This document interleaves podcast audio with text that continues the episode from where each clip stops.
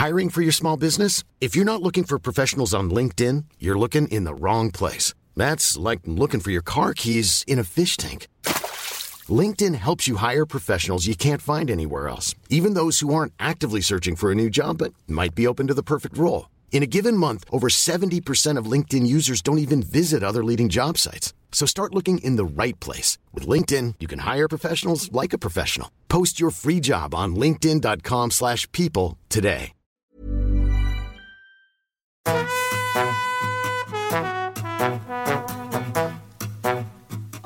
Estás escuchando De piel a cabeza.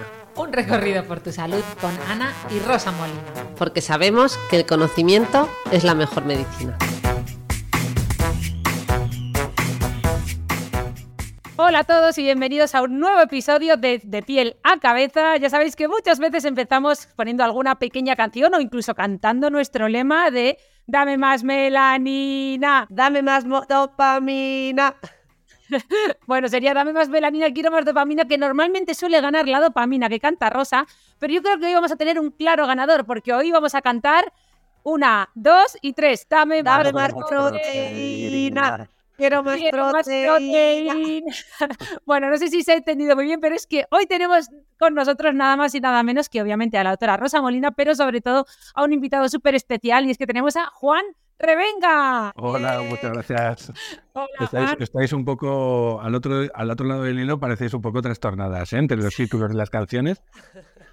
Pero mola, mola. Sé que estas cosas cuando se sale a correr y tal, se pone eh, mola mucho. Bueno, bueno, es que hemos traído un profesional con mucha chicha, mucha chicha de proteína y teníamos que hacerte una introducción como Dios manda. Como veis, muy, muy profesional. Muy bien, muy bien. Rosa, hablando de presentaciones profesionales, preséntale tú como Dios manda qué, es lo que hay que hacer.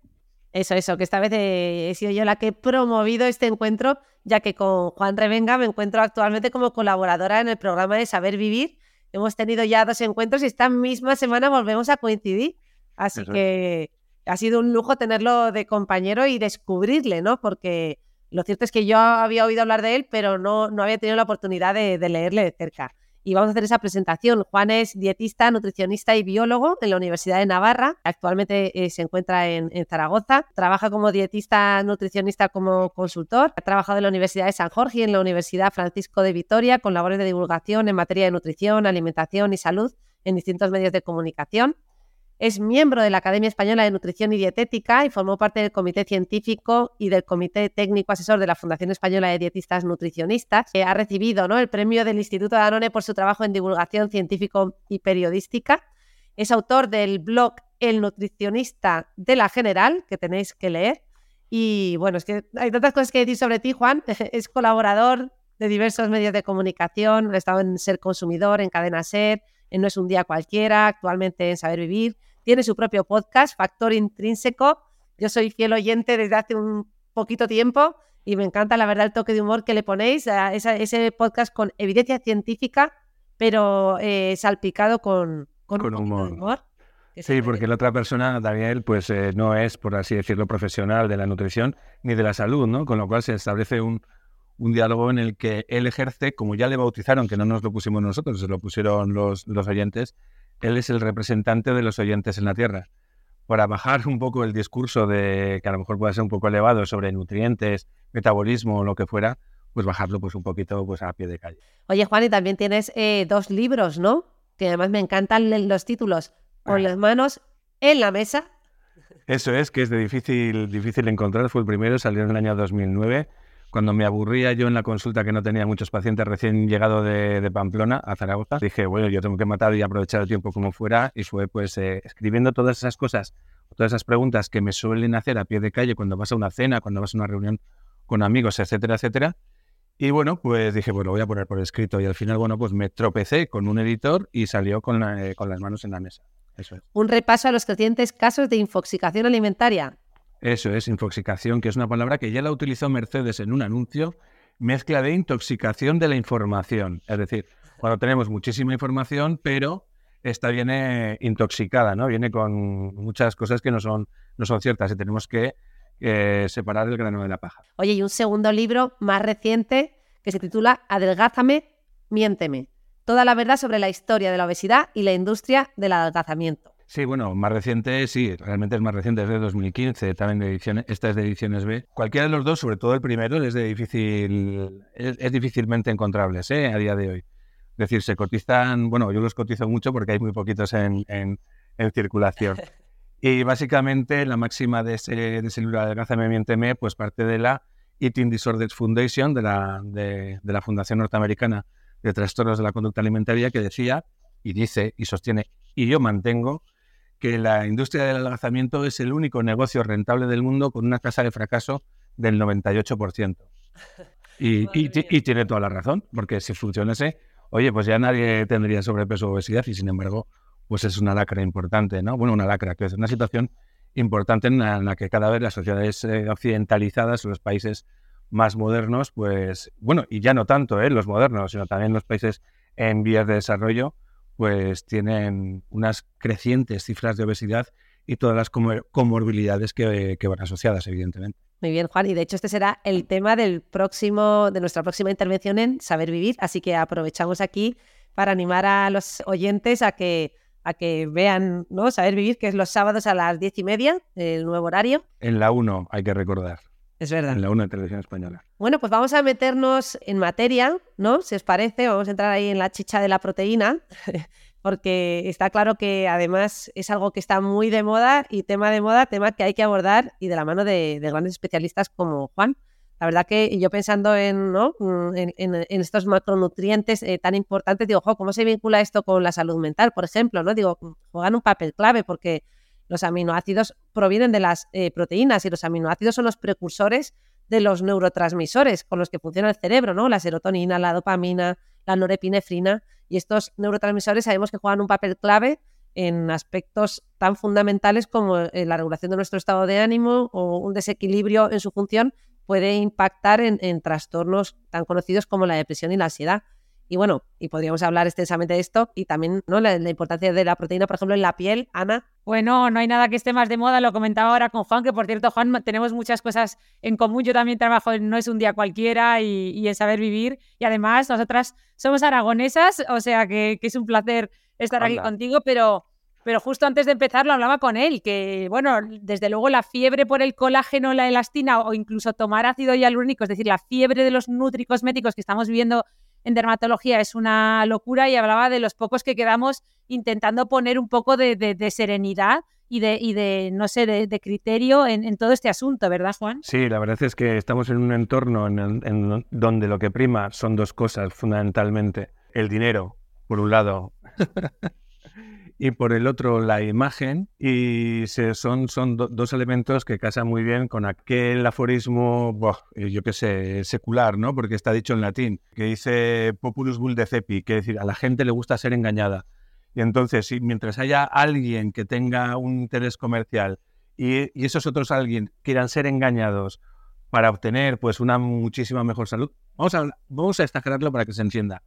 Una salud eterna, una vida idem, una belleza de revista o de, película, pues evidentemente va a haber gente que lo va a comprar. Estamos mezclando dinero, que son las firmas o marcas comerciales, con la salud, no tanto, si acaso más la, imagen. Pues lo tenemos, lo tenemos complicado si queremos poner cordura aquí porque hay mucha locura. De hecho, hace poco se publicaba un artículo por la parte ya de la Academia Americana de Dermatología para poner orden en este asunto, analizando el mercado millonario que supone la nutricosmética, sobre todo de, suplementos de proteína, que, que, ni siquiera son proteínas de alto, o sea, que tengan que estén hechas con aminoácidos de alto valor biológico, ¿no? Como pueda ser el colágeno y decían que era se había convertido en un círculo vicioso precisamente porque muchas veces pues esa falta de tiempo que tenemos los médicos en consulta, el paciente llega, tienes que prescribir algo porque no tienes tiempo para explicarle que a lo mejor la caída del pelo que tiene es normal o que ni siquiera tiene una caída del pelo, ese paciente va a la farmacia, el farmacéutico ve que has prescrito algo, entonces el farmacéutico también lo recomienda, para colmo ese paciente se lo cuenta a sus amigos, para colmo el, el, mercado millonario que supone la nutricosmética empieza a visitar a médicos, farmacéuticos y a todo el mundo generando un poco más ese boom y, al final pues terminamos todos como creyéndonos algo que no tiene base científica, pero que, muchas veces ya está en el imaginario colectivo. Sí, totalmente. Pero si me permites, yo sí que quería, quería matizar, el colágeno es una proteína que está formada básicamente por tres aminoácidos y no más. Ninguno de los tres es aminoácido esencial. Es decir, el colágeno es una proteína de bajo valor biológico, porque solamente tiene aminoácidos no esenciales, ¿no? que son la glicina, prolina y hidroxiprolina. Y todo el resto es lo mismo, los tres aminoácidos repetidos una y otra vez, una y otra vez, una y otra vez. Y en este sentido, tenemos que tener presente que, vale, necesitamos y comemos proteínas, pero lo que utilizamos son aminoácidos. Y que cuando nosotros comemos colágeno, pues con unas carrilleras de cerdo, o con unas manitas de idem, o con un bacalao al pilpil, o con unos suplementos de colágeno, lo que estamos tomando es la proteína que vamos a tener que digerir para absorber los aminoácidos, ¿no? Y que serán luego esos aminoácidos que no tienen memoria los que irán a distintos destinos metabólicos, ¿no? Y que en cualquier caso, si nos hiciera falta colágeno, nosotros ya tenemos las bases para crear los ladrillos para montar colágeno, para montar glicina, prolina y hidroxiprolina. Y que por dar más colágeno no vamos, por, por alimentarnos o por poner más suplementos en la dieta, nosotros, nuestra salud colagénica no va a estar mejor. Es lo mismo que dar pelo a un calvo. Es decir, pues, pues, pues, mira, ya lo siento, pero porque comas pelo no vas a tener más pelo. Y dar colágeno cuando se supone que te falta colágeno, pues tiene el mismo, absolutamente el mismo sentido. Guau, qué, qué razón llevas. Hemos abierto directamente el, uno de los melones de, más sí. en redes sociales que más polémica genera, pero vamos a un poquito aterrizar todo esto, empezando por, por, el principio, porque hemos empezado este episodio cantando dame más proteína y luego ya, en vez de preguntarte directamente por la importancia de las proteínas, nos hemos ido a, ejemplos particulares. Vamos a empezar por ahí. ¿Por qué son tan importantes las proteínas para la salud y cuáles son nuestras necesidades nutricionales de proteína, Juan? Son absolutamente esenciales porque la cantidad de funciones que realizan en nuestro organismo son, yo te diría, no son infinitas porque nosotros somos finitos, pero la cantidad de funciones que realizan las proteínas en nuestro organismo es absolutamente descomunal. Sin olvidar la recientemente pasada pandemia de COVID, es decir, nuestro sistema inmunológico, todas las proteínas o todas las sustancias encargadas de esa inmunidad, pues de, deriva de las proteínas. Evidentemente la función estructural eh, a la hora de esa actina, esa miosina que forman parte de, nuestros músculos.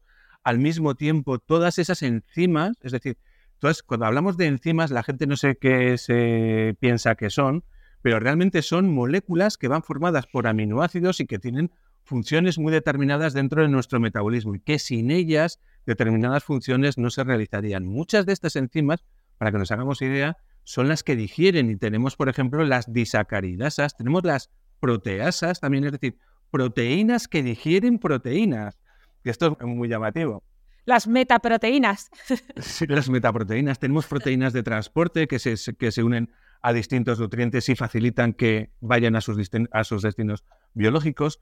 Es decir, aproximadamente yo calculo que proteínas que cumplan una función biológica y que sean indispensables en nuestro organismo, estaremos hablando de no menos de 500 proteínas que tengan un papel indispensable en nuestra vida y en nuestra salud. Y a nivel de o sea, de, de, cuáles son las principales fuentes de proteínas y cantidades diarias. Entiendo que esta pregunta es incontestable y que tendrías no, no. Que, que, darnos un manual, pero así a modo general, eh, ¿qué podríamos decir? Fuente principal de proteína y cantidad diaria necesaria. Voy a hacer una, una pequeña salvada, una nota bene, ¿no? Una nota al margen. Vamos a partir de que esto para un dietista nutricionista, al menos como yo, no es el consejo más adecuado, no forma parte de los consejos más adecuados porque estamos hablando de nutrientes.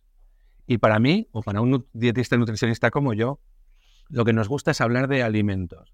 En el momento que empezamos a dar cifras y que empezamos a hablar con tecnicismos, el consejo se diluye. Cuando estás hablando con otros colegas y, y, pues me parece muy bien. Pero decirle a la población general, y el dato es este, venga, que sé que lo queréis y los oyentes también, las necesidades de proteína en el ser humano están cuantificadas en tantas como 0,83 gramos de proteína por kilo de peso corporal y día. Con lo cual, ahora mismo vosotras, Ana, Rosa o cualquiera que nos esté escuchando, puede multiplicar su peso por 0,83 y hallará las necesidades de proteína que tiene individualizadas. ¿Dónde las vamos a encontrar? Pues prácticamente en cualquier alimento. Las proteínas las encontraréis en mayor o menor proporción en determinados grupos de alimentos, pero prácticamente todos los eh, grupos de alimentos casi tienen su fuente de proteínas y no es nada desdeñable. Se nos suele ir la cabeza al tema de los huevos, fundamentalmente la clara. Se nos suele ir la cabeza a pensar en productos de origen animal, ya sea las carnes o los pescados, pero se nos olvidan, por ejemplo, el tema de los frutos secos que pueden llegar a tener un 20%, un 15-20% de, proteínas y el tema de las legumbres que van desde el 20 hasta el 35% en peso seco que tienen de composición en proteínas, más que las carnes. Es decir, peso a peso, las legumbres tienen más proteínas que, la carne. Pero tampoco nos volvamos locos cuando pensemos, por ejemplo, ala, solamente vas a comer hidratos, por esto de hablar de nutrientes, que a mí siempre me repatea. Cuando alguien se enfrenta a un plato de pasta, digo, sí, perdona, pero la pasta tiene por lo menos un 10% de proteínas, ¿eh? o sea que tampoco es tontería. Incluso el pan. De hecho, las personas que son eh, que tienen celiaquía y que tienen intolerancia genética al gluten, el gluten es una proteína. Con lo cual, hasta el pan tiene proteínas. Y luego, si nos fijamos, cualquier alimento nos puede producir alergias y solamente se tienen alergias a las proteínas, es decir, las sustancias que son capaces de, desembocar en una respuesta alérgica solamente son las, proteínas. De tal forma que conocemos que hay frutas, eh, frutos secos, bueno, frutos secos ya los he mencionado antes, la leche propiamente, es decir, cualquier sustancia que sea susceptible de provocar una alergia va a tener proteínas, muchas o pocas, pero va a tener proteínas. De hecho, una de las proteínas menos conocidas, que está muy poco presente, pero que genera muchos problemas últimamente, es la LTP, la proteína transportadora de lípidos que se encuentra en verduras, hortalizas y frutas que sí que tiene muy, pocas proteínas, pero para algunas personas alérgicas a la LTP, pues supone un grave trastorno. Pues de ahí vamos a encontrar las, proteínas. En, una alimentación sana, diversificada y basada fundamentalmente en alimentos frescos de mercado, que digo yo. Qué bueno, Juan, me ha encantado. Oye, la verdad que hemos traído aquí, como veis, a, un ponente que, que abre melones desde el principio, que además Emoje nos da datos concretos y además acompañados de curiosidades y de datos de actualidad, así que magnífica, magnífica respuesta. Es súper didáctico, Juan, y súper divertido. Yo me metía hoy en su Instagram, que por cierto recomiendo a todos que, le sigáis en, Instagram, porque además ponía en su biografía, me ha hecho mucha gracia porque ponía, ¿cómo ponía Juan? Ponía, tengo un podcast, tengo un blog y un podcast. Y no, dudaré en utilizarlos. Y no dudaré en utilizarlos. La verdad es que Juan nos confesaba que, no era muy eh, consumidor de redes sociales, lo cual me parece muy sano desde un punto de vista mental, pero eh, supongo que, estarás al tanto de que las redes sociales se han llenado, Juan, de este reduccionismo del que tú hablabas, de simplificar las cosas al máximo, y entonces hay un montón de vídeos de estos de 30 segundos de duración de proteínas que tiene un huevo, proteínas que tiene un vaso de leche, proteínas que, porque acá ahora todo es la proteína, es la fiebre de la proteína, y se han llenado las redes de esto, ¿no? Entonces, esto llega a las consultas de, nutrición. Es más, segunda pregunta, ¿os siguen preguntando aún por lo de la carne o esto ya está superado? Lo de toma carne para, para poder tomar, si no tomas carne no, no, toma, no tienes proteína.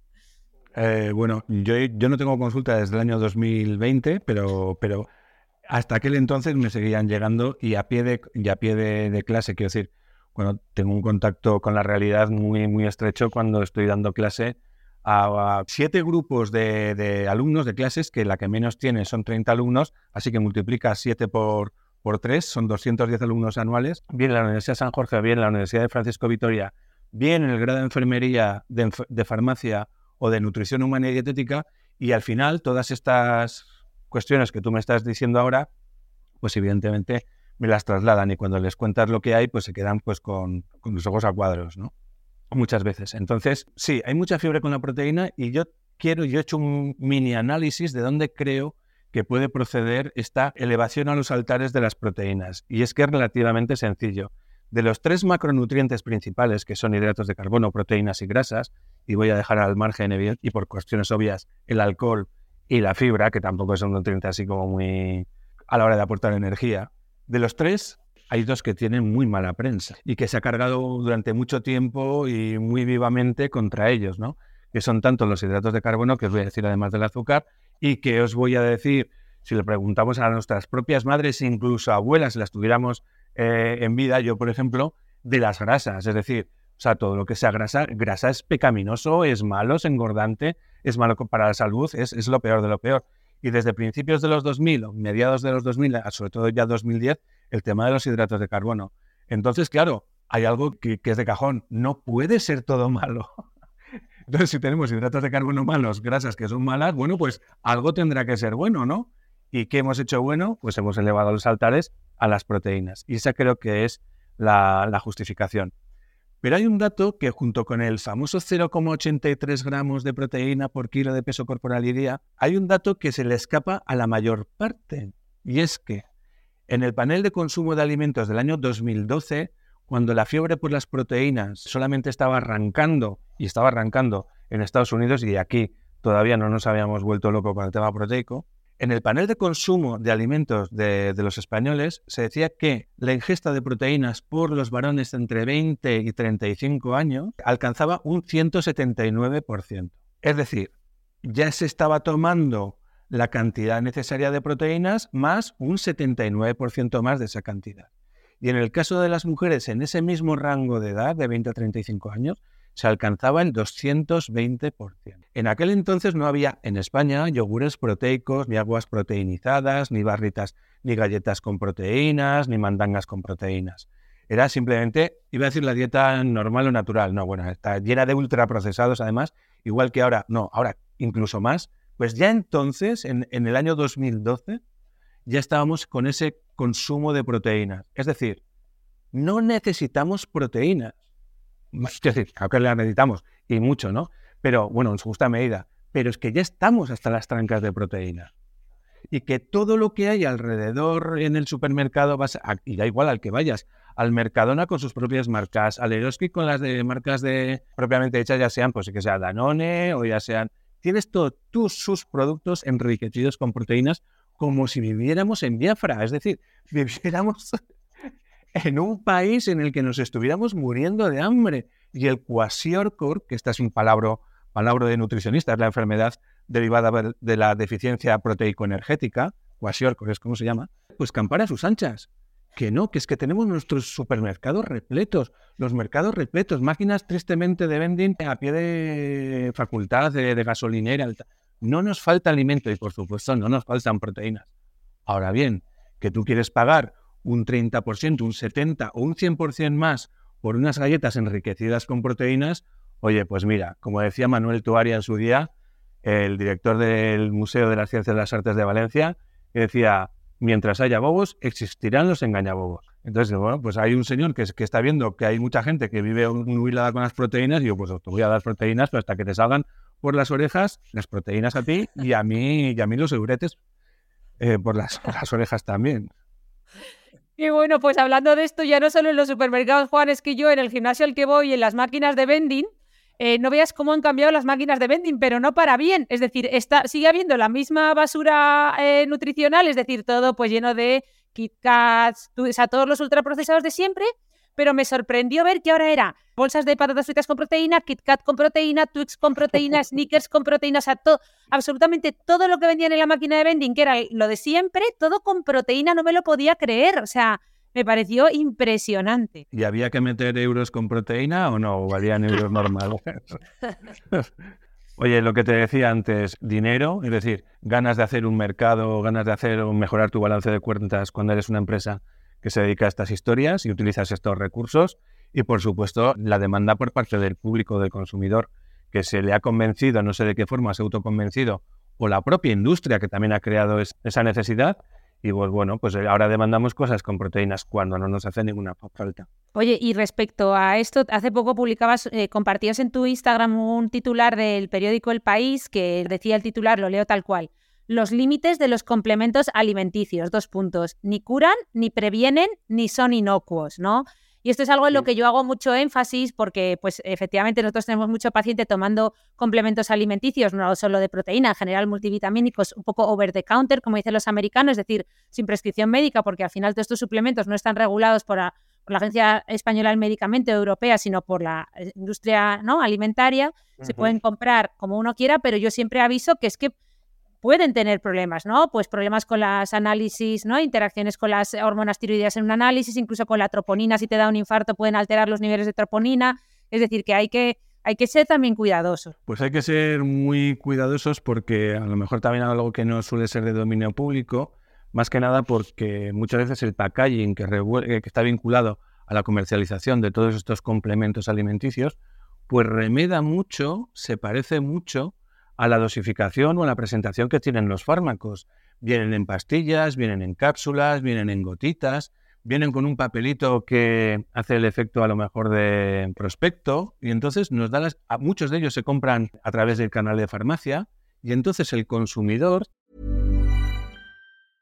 This is Paige, the co-host of Giggly Squad, and I want to tell you about a company that I've been loving, Olive and June. Olive and June gives you everything that you need for a salon quality manicure in one box. And if you break it down, it really comes out to $2 a manicure, which is absolutely insane. It's also so easy to get salon worthy nails at home with Olive and June. The difference between how your nails used to look when you did them yourself and now with the Manny system is a complete game changer. The best thing about Olive and June too is it's a quick dry, dries in about one minute, lasts for five days, and full coverage in up to one to two coats. Visit oliveandjune.com slash perfect Manny 20 for 20% off your first system. That's oliveandjune.com slash perfect Manny 20 for 20% off your first system. Hiring for your small business? If you're not looking for professionals on LinkedIn, you're looking in the wrong place. That's like looking for your car keys in a fish tank. LinkedIn helps you hire professionals you can't find anywhere else, even those who aren't actively searching for a new job but might be open to the perfect role. In a given month, over 70% of LinkedIn users don't even visit other leading job sites. So start looking in the right place. With LinkedIn, you can hire professionals like a professional. Post your free job on linkedin.com slash people today. tiene la sensación de que está comprando un producto que es eficaz, como lo son los medicamentos que se venden a través de la farmacia, evidentemente, y que al mismo tiempo es seguro. Y lo que tenemos que tener en cuenta es que estos productos, la única ley con la que tienen que cumplir a la hora de comercializarse es con la ley que respecta a los alimentos. Es decir, no tienen que demostrar su, su eficacia, ojo, y al mismo tiempo, bueno, pues sean responsables de, su seguridad en el momento que haya algún, algún lío o algún problema o alguna alerta.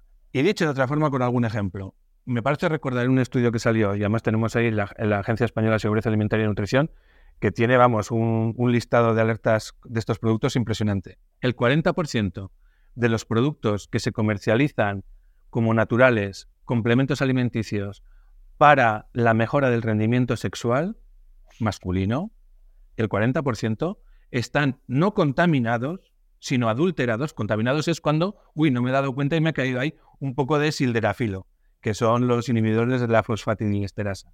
Es decir, Viagra, para que nos entendamos, ¿no? y dice, joder, qué raro habla este hombre para decir Viagra. No, insisto, contaminados, sino que están adulterados con Viagra o con otros eh, inhibidores de la fosfatidiesterasa, distinta del, del sildenafilo. ¿Por qué? Porque estos productos no hacen nada pero sin embargo el fabricante tiene que justificar de alguna forma en el usuario, a ver, no quiero, de que tiene algún efecto. Y claro, qué mayor efecto que ponerle Viagra. Pero ¿qué sucede? Que evidentemente es un complemento eh, natural, no puede decir que lleva Viagra. Con lo cual, el usuario, que vete tú a saber qué pauta farmacológica puede estar siguiendo pues yo qué sé, con medicación para el colesterol, para la tensión, para lo que fuera, ¿no? Y está tomando otro compuesto con una actividad farmacológica muy importante y no se está enterando ni él ni su médico. Ojo. Eso con respecto a los complementos naturales, ¿qué es lo que llevan? Tribulus ¿Qué es lo que ponen que llevan? Tribulus terrestris, reisi y vitaminas y minerales tontadas, vamos, que no hacen nada y como no hacen nada, pues le ponen la, mandanga de la buena. Y entonces, otro de los, de, de los suplementos que también están súper contaminados, bueno, no, perdón, contaminados no, adulterados, que esa es la palabra, son aquellos que promueven el, el adelgazamiento. ¿Por qué? Porque los que son naturales y no llevan más que vitaminas, minerales y cetona de frambuesa, que si fasiolamina de alubia, que no, que no sirven para nada, y como no hacen nada, pues ¿qué le ponen? Le, les ponen algunos, algunas anfetaminas que ya están todas retiradas del mercado como fármacos eh, indicados para la pérdida de peso, pero sin embargo estos productos naturales, algunos de ellos las llevan y no pocos. Básicamente la sibutramina, para que nos entendamos. Es decir, es que no son inocuos, no son inocuos. Primero porque no tienen control, no tienen un mayor control como sí lo tienen afortunadamente los medicamentos, pero el consumidor cree que sí. Entonces solamente, solamente se funciona a golpe de, o sea, a, tortazos, ¿no? Cuando la agencia española de seguridad alimentaria y nutrición, pues tiene alguna alerta vinculada al uso de este tipo de productos.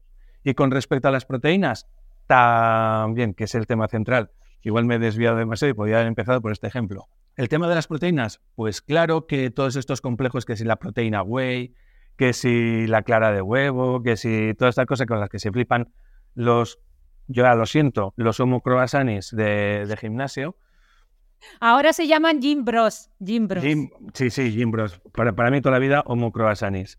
Pues también llevan precisamente sustancias que, que tienen un elemento ergogénico no autorizado si esas personas tuvieran que seguir algún control relacionado con, el uso de sustancias ergogénicas. Sí, sí, entonces, eh, qué decir, yo esto en mi blog durante muchos años he venido haciendo un recopilatorio de muchos de los estudios que ponían de relieve todas estas historias. Y luego, efectivamente, como bueno, como bien habéis mencionado, es que sí que se ven alteraciones analíticas, ¿no? Como consecuencia de, del consumo de, de, todos estos productos, ¿no? Y de todas aquellas personas, imagínate que están tomando, yo qué sé, que es un atleta que sí que sea su disciplina, sujeta a la agencia antidopaje y que, yo qué sé, pues que sea una, un, atleta de, pista, ¿no? De, ya sea fondista, ya sea velocista o lo que fuera, que está tomando suplementos de proteína por lo que fuera, porque es uno de los colectivos, también lo tenemos que decir, de los deportistas más flipado con el tema de los, de los suplementos alimenticios. Bueno, por la, por la causa que fuera, los estuviera tomando, que no es nada infrecuente, y de repente se sorprende de que ha dado positivo en un control antidopaje. ¿Y por qué? Yo, porque ha estado tomando no sé cuántas cosas sin control. Es que lo compraba aquí y allí, es que me da igual que lo comprabas aquí o allá. Es que no tienen control, los compres aquí o allá. Porque en el momento que se mete en el blister dentro de la caja, hay que no tiene ningún control para, para realizar eso. Como si lo tiene un fármaco, me refiero. Me refiero a ese tipo de control. Pero ¿qué podemos hacer entonces los que yo hace unos meses empecé con el, con el ejercicio de fuerza, que antes no, no lo hacía y ahora también es otro boom, pero que creo que este merece la pena? Y es verdad que, todos los días, tanto con el entrenador como los compañeros del gimnasio, como incluso el centro en el que me apunté, que, me atendió nada más, tuve una consulta con una nutricionista nada más llegar, porque era un servicio 360, me, me insisten en que compre el bote este gigante de la whey protein, no me acuerdo cuál me recomendaron, que yo hice caso omiso, pero es que ya ha llegado un momento que es que es hasta ir contracorriente de una manera tan brutal que es que estuve planteándome comprarme lo que fuera creatina, porque era lo que más eh, respaldo científico tenía y, bueno, y sobre todo es que es difícil ya ir contra todo este boom de gente tomando, bueno, hinchándose, no tomando, hinchándose a, proteína en el gimnasio. ¿Qué, ¿Qué, puedes hacer? Bueno, pues como decía tu abuela, probablemente actividad, en este caso vamos a tunear un poco la, la frase de tu abuela, actividad y buenos alimentos. En vez de tranquilidad y buenos alimentos, actividad, porque tranquilidad, quiero decir, sedentarismo ya tenemos suficiente en nuestras vidas, así que actividad y buenos alimentos. Y buenos alimentos se refiere a más mercado y menos supermercado, que con las proteínas que vayas a encontrar en tu pescadería, en tu carnicería, en la verdulería, etcétera, a través de una, alimentación saludable, que mejoraba mucho decir estos mensajes, ¿no? Tan poco específicos. No, tú lo que tienes que hacer es seguir una alimentación equilibrada. Dices, claro, nos ha fastidiado. Este es el problema. ¿Cómo se consigue una alimentación equilibrada? Pues mira, Llámame retrógrado, llámame anticuado o lo que tú quieras, pero yo creo que la alimentación que seguían nuestros padres y nuestros abuelos, cuando ya transicionamos, que este es otro melón que no voy a abrir, lo voy a señalar, solamente lo vamos a dejar ahí, cuando ya transicionamos nutricionalmente en España, es decir, cuando dejamos atrás la transición nutricional, cuando ya no nos moríamos de hambre ni de las enfermedades carenciales y ya teníamos una amplia disponibilidad de alimentos que ha ido en aumento de forma alucinante desde entonces hasta ahora, ya desde aquel entonces ya podíamos tener acceso a un patrón de alimentación pues perfectamente saludable. Y entonces un poco lo que podía ser la dieta de los Alcántara en sus primeras temporadas, pues eso es más que suficiente para tener una alimentación saludable. Menos tontería y más y más cuchareo y más recetas y más cocinar en casa, por favor. O sea, más menos whey y menos eh, globo y menos y menos alimentos ultraprocesados y más y más cocina en casa. Ahora esa cocina en casa, también las redes se han llenado de eso, de cocinar con estos polvos de proteína que se ah. los echan a todo. Tortitas estas de, desayuno con, con, con, estas mezclas de proteína en polvo que ya vienen, eh, bizcocho saludable con, con polvos, o sea, ahora es todo lo que se cocina con, estos polvos y con todos estos complementos de proteína. Pues qué tristeza. Yo, yo tengo una faceta mm, gastrónoma relativamente alta, creo. Y la verdad que a mí todas estas tonterías, la verdad es que me dan un poquito de, de, repelús, ¿no? Es decir, a mí no me vas a hacer una tortilla con polvos, ni con huevina en polvo, ni con tal. A mí, dame una tortilla de patata como Dios manda, con su huevo, si puede ser de corral, estupendo, y tal. Pero, no sé, me da, me da mucha pena. Y es que además, curioso, Ana, que hayamos pasado precisamente, bueno, del tiempo de nuestras madres abuelas a que se cocinaba todos los días en casa, había alguien que se encargaba de tal y cual. Bueno, eso pena relativamente que haya dejado de ser esa única figura la que se encarga de eso. Hemos pasado a no cocinar de, de nada en absoluto o prácticamente nada, eso sí, a ver Masterchef a la tele mientras nos pedíamos un globo, eso también es curioso, a cocinar con estas tonterías. O sea, digo, pues ya. Mira, había un anuncio, había un anuncio hace eh, cinco o seis años, que no voy a decir la marca por si os quiere patrocinar algún día, pero era de una especie de pollo de color blanquecino. y que como gallina, blanca, gallina blanca,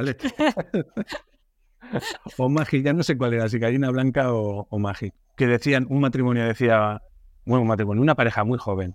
Estaban en el sofá a la noche, pues es el ambiente que, que transmitían, y decían, ¿quién cocina hoy? No cocino yo, no cocinas tú, no cocino yo. No, yo co cocino yo, cocino yo. Entonces se va él a la cocina y consistía precisamente en levantar la tapa esta de aluminio de un yate como de, estos, calentar en el microondas agua tres minutos hasta que hierva y rellenar, tapar y luego pues quitarle el agua.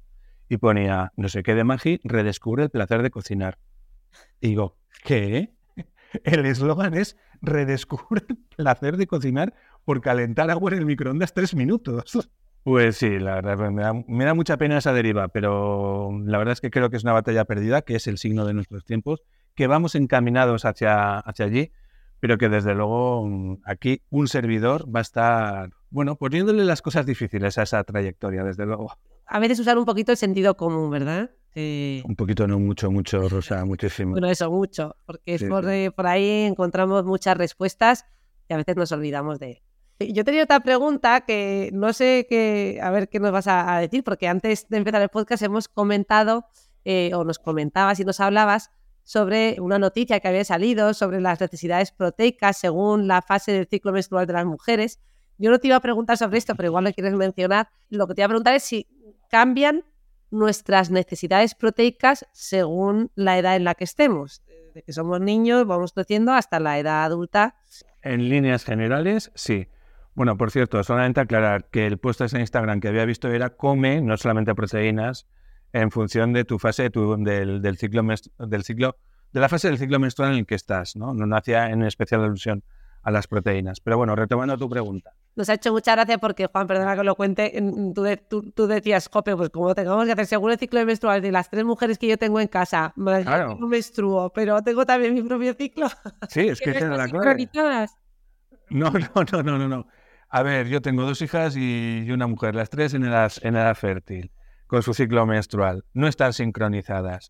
Y en este post decían que según la fase folicular, la fase de ovulación, la fase de menstruación, tenías que comer de una forma así, una forma así. Y digo, pues yo tengo un grandísimo problema en casa porque yo me encargo de comprar, cocinar, en la mayor parte de los casos, no siempre, y de planificar. Digo, voy a tener que planificar cuatro menús. Me dirás, no tres, que son tres fases y tres hijas. Digo, no, cuatro, porque yo no menstruo y tengo 54 años. Con lo cual, no sé por qué van a tener que coincidir mis necesidades alimenticias con la, la fase de cualquiera de las tres. Pero bueno, es decir, un despropósito. Quiero decir, son esos contenidos naif y absurdos que se encuentran muchas veces en redes sociales. ¿Cambian nuestras necesidades proteicas? Pues mira, un dato que va, os va a llamar muchísimo la atención. Mira, vosotras que sois... Os voy a intentar poner un poquito a prueba, pero va a ser fácil, ¿eh? Ya más sois madres, ¿no? Me imagino. Que va, que va, yo nada, yo... yo no, pero lo intentaremos contestar. Vale, pero es fácil, es fácil. ¿Cuál es el, el peso medio de un, de un, recién nacido al eh, nacido a término? Más o menos cuánto pesan. El peso es de pan. Medio, dos kilos y medio, tres kilos. Tres kilos. Esta que, que, que, medio acertaré. La siguiente para, para Ana. Tres kilos, tres kilos. Venga. Y esta es, es que esta es más complicada porque esta ya me sé la, yo la respuesta. Si tú consultas las tablas de, de, perdón, las tablas de peso para la edad, en el caso de los bebés, a los seis meses, es decir, seis meses de un bebé nacido a término sano con tres kilos, ¿cuál es el peso, el percentil 50 de, de un bebé de seis meses. No lo vais a saber. Ya lo digo yo, 6 kilos. Y, y dices, bueno, pues tampoco es tanto. Yo que no es tanto. Es una pasada. Que ha crecido el 100% en seis meses. Ha duplicado su tamaño en seis meses, su peso. ¿Os imagináis vosotras mismas dentro de seis meses o cualquiera que nos escuche, dentro de seis meses pesar el doble?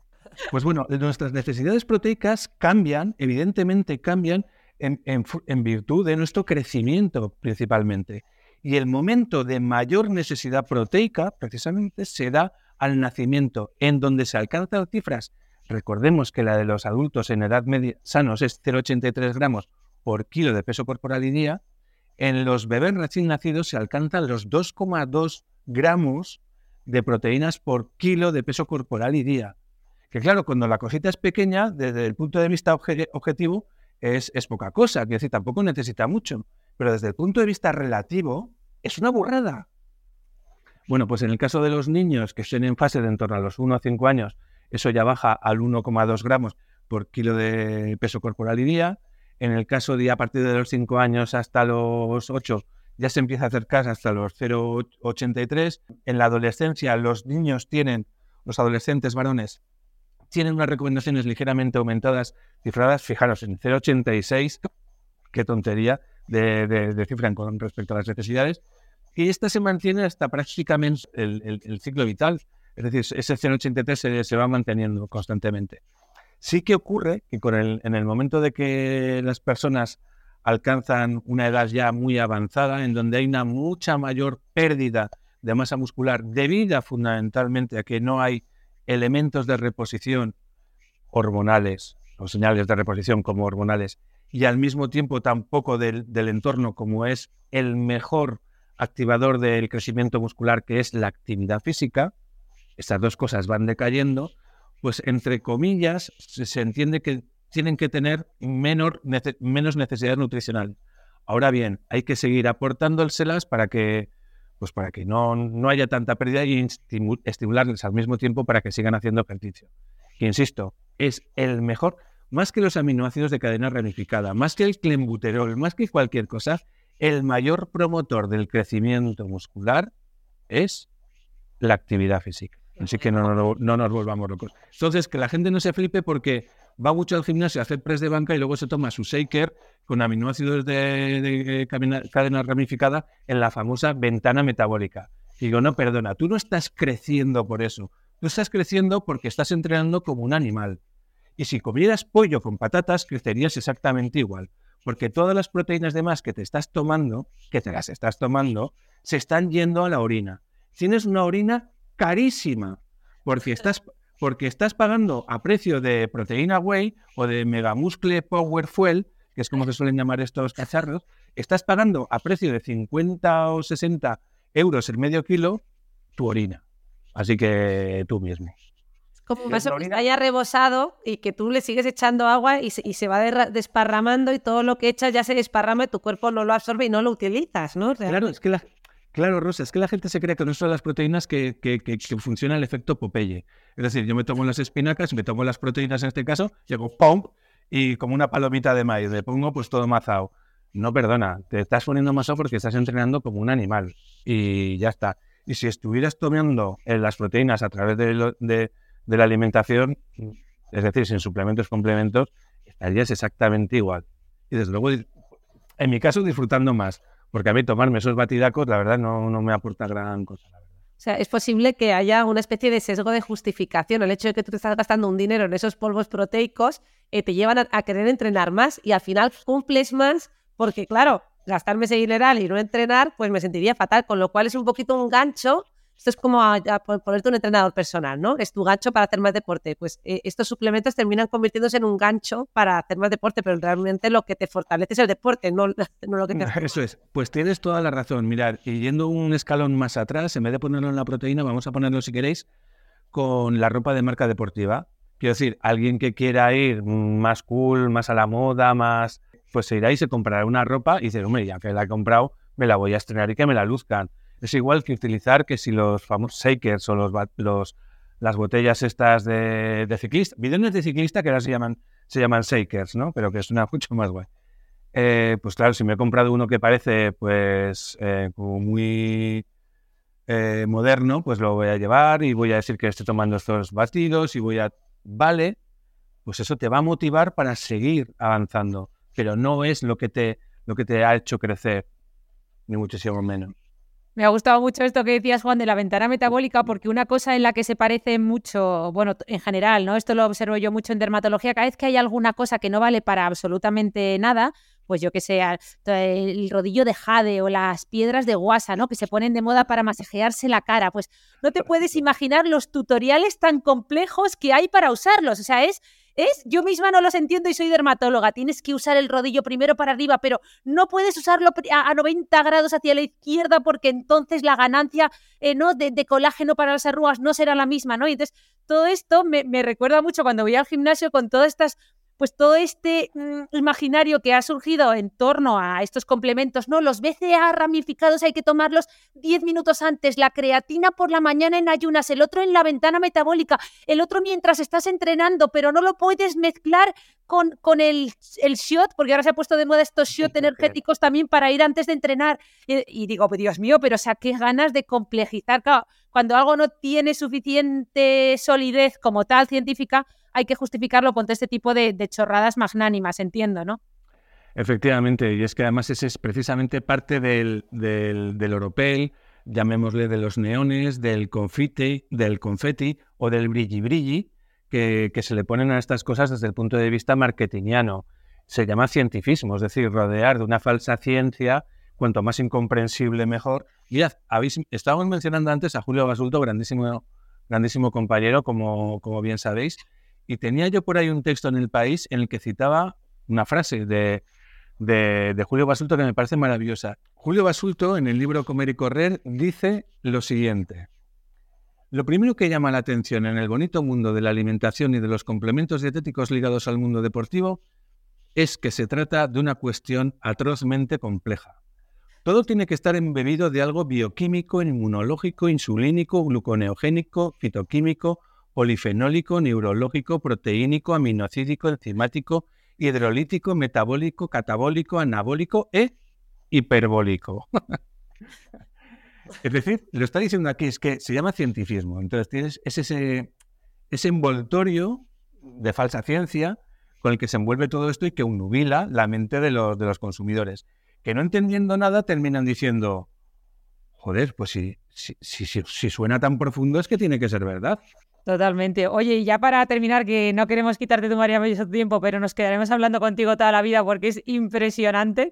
Eh, una, unos tips finales, ya sé que es muy difícil eh, dar consejos, recetas generales para todo el mundo, pero para todas esas personas que, que, se estén planteando o bien tomar un suplemento de proteína o quieren tener alguna consideración a la hora de plantear la, la ingesta de proteína en su dieta, ¿hay alguna recomendación así general que sé que es difícil que, que podamos dejarles para terminar? Sí, la primera, déjate de chorradas. Eh, ya, sé que te ya sé que hay personas en tu entorno, igual que te ha pasado a Tiana, ya sé que hay personas en tu entorno muy interesadas en que tú tomes esos suplementos y te van a vender 40.000 maravillas a través de su consumo, pero son mentira en su esencia. ¿Vale? Y además, ya os lo he demostrado, ya estamos consumiendo sin necesidad, ya no de alimentos enriquecidos, ni muchísimo menos de suplementos, ya estamos consumiendo más proteínas de las que necesitamos. Que no quiere decir que eso sea malo, ¿eh? porque eso sería otro melón. Pero ya estamos consumiendo más de las que necesitamos o de las que vamos a aprovechar. Y luego, dos reglas. Dos reglas que no son mías, son de Ronald Maugan, que es miembro condecorado del American College of Sport Medicine. Y dice lo siguiente, esta, bueno, esta persona, para que sepáis, fue director también de la Agencia Mundial Antidopaje. Esta persona, que es un señor escocés entrañable, majísimo, dice lo siguiente. Primera regla, si el suplemento funciona, probablemente esté prohibido. Segunda regla, si el suplemento no está prohibido, probablemente no funcione. Y ya está, poco hay que decir. Brutal, impresionante final, ¿eh? Esto es insuperable, Rosa. Muy bueno, Juan, sí, sí, sí, tomamos nota. Muy orientativo, sin duda alguna. Pues Va a salir muchísimo más, más económico que comprar alimentos y dejarnos de tonterías ser físicamente activos, cocinar un poquito más, transmitir ese conocimiento a nuestros hijos, porque si no, si ya lo tenemos medio perdido, ya lo tendremos perdido del todo. y de verdad que nos va a salir muchísimo, muchísimo más barato comer alimentos y dejarnos de tanto suplemento. Muy bien, pues con esto nos despedimos, Juan, con este mensaje. Gracias por este recorrido tan amplio, por esta visión, ¿no? Desde eh, pues, un profesional como tú, con, con, esta formación, desde tu carrera de biología a luego desarrollar toda esta formación eh, como nutricionista. Eh, y que yo creo que es tan útil y tan necesaria en la época de la infoxicación en la que vivimos. Pues muchísimas gracias a vosotras, de verdad que ha sido un placer. Y a todos los que nos estéis escuchando, si os ha gustado esta charla con Juan, por favor, seguidle en sus redes sociales, escuchadle en todos los, los, programas en los que participa y para que este episodio llegue a más gente, dejadnos cinco estrellitas y así el conocimiento con base científica como Dios manda y con divulgadores de calidad como es Juan, pues puede llegar a, a mucha más gente. Un fuerte abrazo y hasta el próximo viernes.